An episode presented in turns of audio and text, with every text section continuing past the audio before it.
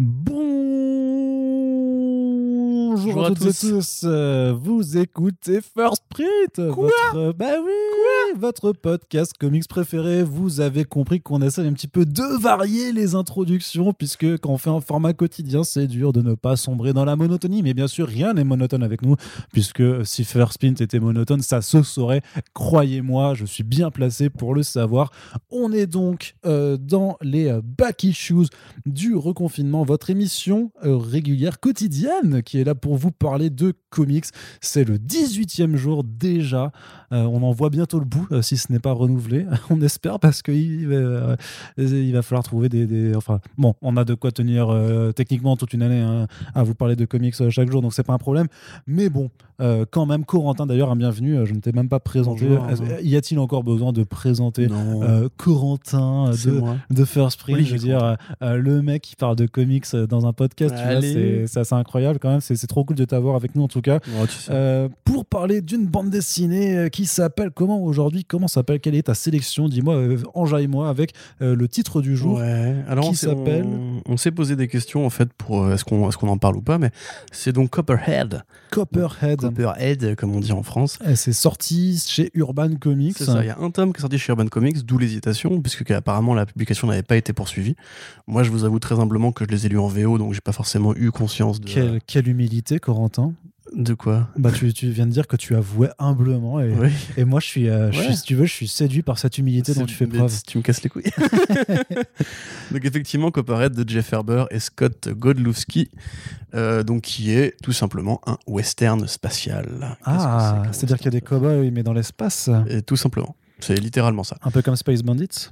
Euh, non, mieux. Enfin, beaucoup mieux. Enfin, Space Bandit, c'est pas très bien. Non, déjà, je veux de dire euh, le, le- le chasseur de Bounty Hunter. Bounty- là. euh, Sharky. Sharky Sharky the Bounty ouais. Hunter, non, c'est pas encore, c'est pareil, c'est pas bien. C'est pas d'accord. Un peu comme East of West, peut-être que si un peu. Ah, ah, pas mal, ouais. Mais alors là, pour le coup, je comparais peut-être pas ça à East of West aussi directement, parce qu'East of West est quand même plus compliqué et développe un univers monde qui va un peu plus loin. Là, Copperhead, en fait, ça assume tellement d'être un western spatial que, en fait, c'est, tu vois, dans le jeu vidéo, on dirait c'est un skin, grosso modo. C'est-à-dire qu'on a pris, c'est un western qui se trouve, enfin, qui il se trouve, se passe dans l'espace et du coup, met un peu de western dans sa sauce euh, space opéra. Alors, pour résumer, effectivement, donc Un peu comme The Mandalorian. Et voilà, exactement. Ben, en fait, même comme Star Wars 4, en un sens, puisque on sait que, euh, au-delà des influences qu'il a trouvées chez Kurosawa, euh, le bon, euh, le bon George Lucas a quand même beaucoup pioché dans le, les codes du western. Tatooine, c'est une ville de western. Han Solo, c'est un personnage de western. Les contrebandiers, les chasseurs, les, les flics, etc. Il y a toute cette espèce d'énergie là, euh, mais effectivement, donc c'est vraiment pour ceux qui justement aiment bien. Par exemple, je prends un exemple tout bête, le Mandalorian saison 2 épisode 1 avec le personnage de Cobb Vanth, euh, joué par Timothy Olyphant, qui est très beau. Euh, là, c'est vraiment, c'est vraiment voilà ce genre de sauce. C'est-à-dire que la série commence par une mère célibataire qui euh, va habiter dans la ville de Copperhead où elle va être le shérif Bronson. Euh, D'ailleurs même le nom Bronson du coup euh, probablement évoque ce cinéma-là particulièrement des westerns ou des héros un peu burnés. Et donc c'est une ville vraiment de western à la western spaghetti, un petit peu à la Deadwood aussi justement dans le côté Ouais. série chorale avec beaucoup de personnages, des influences un petit peu de trafiquants, de mafieux, un peu de mères un peu corrompus et compagnie. Et en fait, ça prend vraiment toutes les allégories communes du western. Donc, par exemple, ça commence par un- une arrivée dans un train, tu vois, comme dans tout, comme dans Deadwood, comme dans Deadman euh, de Jarmusch et compagnie, Comme dans euh, Red Dead Redemption aussi. comme dans. Red Dead Redemption, voilà, exactement. Vous avez euh, la shérif qui euh, ne connaît pas la ville et donc qui va devoir un petit peu faire valoir son autorité. Vous avez son second qui se trouve être, alors, je me souviens plus exactement du nom des créatures, mais donc c'est des créatures aliens, hein, en fait, euh, tout simplement. Et on t'explique que ces créatures aliens ont fait la guerre aux humains à une époque pour obtenir leur liberté, parce que ce sont, entre guillemets, euh, pas d'anciens esclaves, mais des créatures qui, un petit peu comme les noirs américains, voulaient, entre guillemets, obtenir les mêmes droits que les blancs. Donc les blancs étant les humains, euh, invariablement en fonction des couleurs, mais je crois qu'il n'y a pas beaucoup de personnages de couleur dans la série de toute façon. Et lui, justement, qui aurait dû être le nouveau shérif, n'a pas pu accéder au poste parce que, justement, c'est une minorité ethnique. Donc il y a ce petit propos-là qui passe en, en substance. On a aussi la la chance d'avoir une femme shérif. Du coup, elle aussi amène un petit, un petit propos, genre euh, la femme un peu burnée, qui pète des gueules, etc. Puis c'est une mère célibataire qui a du mal à rencontrer des hommes et compagnie. Et donc ça commence vraiment euh, exactement comme un western typique. Dans, le- dans le tome 1 qui est de Urban Comics, il y a les cinq premiers numéros qui forment un arc tout à fait agréable à la lecture, très bien dessiné. On a un, un style un peu à la Capullo euh, sur les dessins, au sens où tu sais, c'est l'espèce de visage avec le nez un peu, un peu carré comme ça. Ouais, un peu pointu. hein. Un peu pointu, ouais, c'est ça. Avec l'espèce de petit relief aussi qui met, qui met sur les effets de nez et tout. Euh, c'est très joli, c'est très bien colorisé. Euh, alors, le coloriste, euh, c'est Ron Riley. Euh, c'est un, une, un, petit peu, pastel avec des couleurs assez légères, assez descendues, qui sont très agréables. Donc, en gros, bah, elle arrive dans la ville.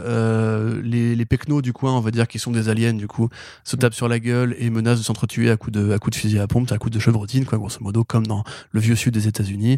La flic, enfin, la shérif embarque un des gamins. Là, du coup, il y a un meurtre, etc., etc. Alors, ça rajoute par-dessus ça une sorte de folklore euh, un peu plus spatial, effectivement, parce que la jungle, du coup, autour de la ville de Copperhead est occupée par des créatures malfaisantes, mais qu'on considère quand même être des, des locaux, en fait. C'est les indigènes, on les appelle, tu vois. C'est pas des Ouais. Indiens, c'est vraiment des indigènes. Et à côté de ça, il y a aussi, encore une fois, une deuxième couche de propos un peu social, puisque pendant la guerre, les humains ont créé des, des androïdes, des, des hommes, euh, mé- enfin, à moitié mécaniques, un peu génétiquement modifiés, qui, un petit peu comme les, comme les esclaves, en fait, les esclaves américains, euh, on les a libérés, entre guillemets, après la guerre. Certains continuent d'ob- d'obéir à la servitude des blancs, entre guillemets, et d'autres euh, ont choisi d'essayer de vivre dans la nature et tout. Donc il y en a un, par exemple, qui est vraiment... euh, alors lui, du coup, fait plus le vieil indien, tu sais, un petit peu le vieux baroudeur, un petit peu guerrier, qui sauve le gamin, etc. Ouais. Donc il y a vraiment une ambiance assez géniale. C'est c'est vraiment du, du Deadwood de HBO. Tu vois, on parlait de Kaiju Max pour le côté un petit peu ose. Bah là, on est vraiment sur du Deadwood, c'est-à-dire le western un peu crasseux, un peu impitoyable, tu vois, où en fait, à chaque coin de rue, euh, tu sens des gens qui ont une vraie vie, en fait, quand c'est circulant, c'est grouillant. Tu vois une société qui, en fait, évolue en fonction des, des codes normaux. Ah putain, ils vivent dans une société du coup. Ils vivent dans une société de ouf, mec. Ah, c'est c'est incroyable. Ils voulaient juste faire rire les gens. Mais grosso modo, voilà. Donc c'est vraiment, euh, c'est un vrai, une vraie série univers. Encore une fois, alors c'est pas aussi écrit que Coda, par exemple, où vraiment on va te poser des grandes règles, etc. Là, c'est un décalque, euh, un décalque de code. Tu vois. Et quelque part, Ferber, il le dit. Hein. Donc Ferber, qui est en plus de ça, un petit peu, j'en parlais euh, avec toi comme le scénariste de Skyward. euh, Aide-moi. Joe Anderson. Voilà, Joe Anderson qui a fait Lucifer, par exemple, en parallèle. Et c'est quand même une série assez conventionnelle, mais quand il fait de la BD, il fait de la bonne BD, de la, la, de la BD de monde, encore une fois, qui a plein de bonnes idées, plein, plein de bonnes références, etc. Mais là, c'est pareil. Ferber, c'est un mec qui travaille beaucoup pour la, pour la série télé, qui a fait notamment la série télé Supergirl avec les Berlantier, enfin avec le Berlantier et ses- sa clique. Et en fait, bah là, il se déroule plutôt pas mal et il l'admet dans, la- dans les post-faces. Il dit, je suis pas le premier à avoir eu cette idée-là, mais en fait, ça, ça me grattait. Tu vois, j'avais envie de faire une série euh, vraiment de, de Mandalorian, entre guillemets, euh, qui adapte. euh, le western a des codes de science-fiction pour adultes, on va dire. C'est assez brutal, les personnages sont assez développés. Tu les vois en fait vraiment évoluer comme une série télé. C'est assez feuilletonnant parce qu'on en parlait aussi. Euh, ça date de l'époque en fait du boom d'Image Comics, c'est 2014, la première euh, édition de Copperhead numéro 1. Donc euh, ça date un petit peu de ce boom où il commençait à avoir beaucoup d'ongoing vraiment intéressantes avec des concepts, toujours un petit peu des petits twists sur des trucs que tu connaissais déjà, etc. Et en l'occurrence, bah, c'était plutôt une bonne série qui a été bien accueillie par la critique, qui a été validée par Brian Kevon et Andrew Baker, etc. Il se trouve qu'en France, apparemment, la- l'édition a été arrêtée. Alors, je ne sais pas si euh, c'est parce que ça n'a pas marché, probablement. Euh, à l'époque, le tome 1 était proposé à 10 balles. Et en fait, moi, je l'avais acheté à ce moment-là. Et puis, en fait, j'ai mis 3 ans à le lire parce qu'il traînait dans ma pile de lecture. Et je me le suis lu il y a quelques années euh, parce que j'avais vu que République l'avait nommé dans les top 25 des, des séries Image Comics qu'on avait réalisées pour Comics Blog à l'époque. Dans le- pour les, les 25 ans de, Ouais, en de 2017, l'éditeur. ouais. Tout à fait. Et euh, effectivement, c'est vraiment très agréable, justement pour moi qui suis un bon fan de western et un bon fan de ces espèces de, de parodies un peu de genre. Euh, tu t'y perds pas du tout, tous les codes sont évidents, les références sont bien, les personnages, tu les vois, tu les vois évoluer dans le temps avec cette notion de sériel, effectivement. Et euh, bah, en définitive, quelque part, c'est un peu dommage parce que en VF, c'est euh, ac- actuellement euh, arrêté et en VO, il y a eu une pause après le numéro 19 euh, qui, ben, du coup, a priori marque la fin de la série. Enfin, ça, fait que deux ans de pause, entre guillemets, on a déjà vu des séries revenir de plus que ça. Mais a priori, Ferber est peut-être un peu trop occupé avec ses projets de série télé.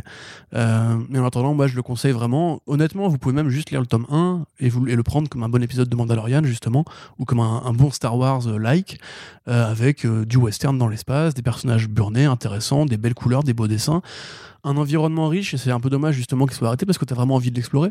Tu vois, c'est vraiment limite, tu peux imaginer des spin-offs ou, une bonne adaptation. hein. Vraiment, il y y a largement ce qu'il faut pour faire une bonne série, justement, par exemple sur HBO.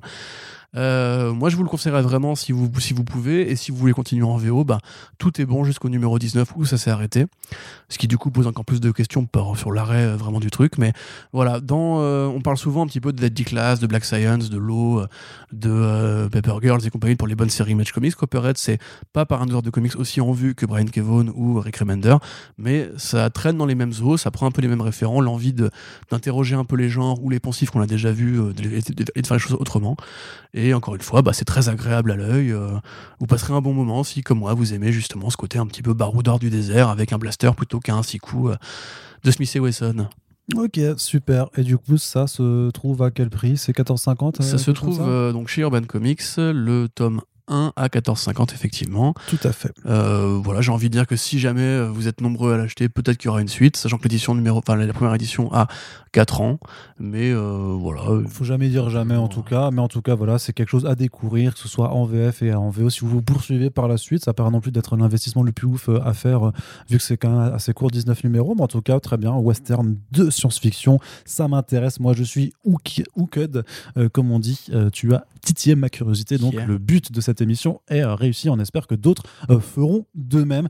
Euh, très très bien, Corentin. Je te remercie une nouvelle fois pour tes conseils de lecture avisés. On espère que voilà, c'est le 18e jour, donc on espère qu'on a réussi au moins à vous intéresser à 18 comics BD différentes. Ce sera notre plus grand plaisir et notre plus grande réussite de ce reconfinement de l'enfer. N'oubliez pas que vous pouvez partager ces émissions. N'hésitez pas à nous faire vos retours sur les bouquins si vous les connaissez ou si vous justement, après avoir écouté cette petite pastille, vous avez envie de faire connaissance avec euh, voilà les BD dont on vous parle. Et on vous dit, ma foi, ben, euh, on rendez-vous dès demain pour le prochain Back Issues du reconfinement. Salut Salut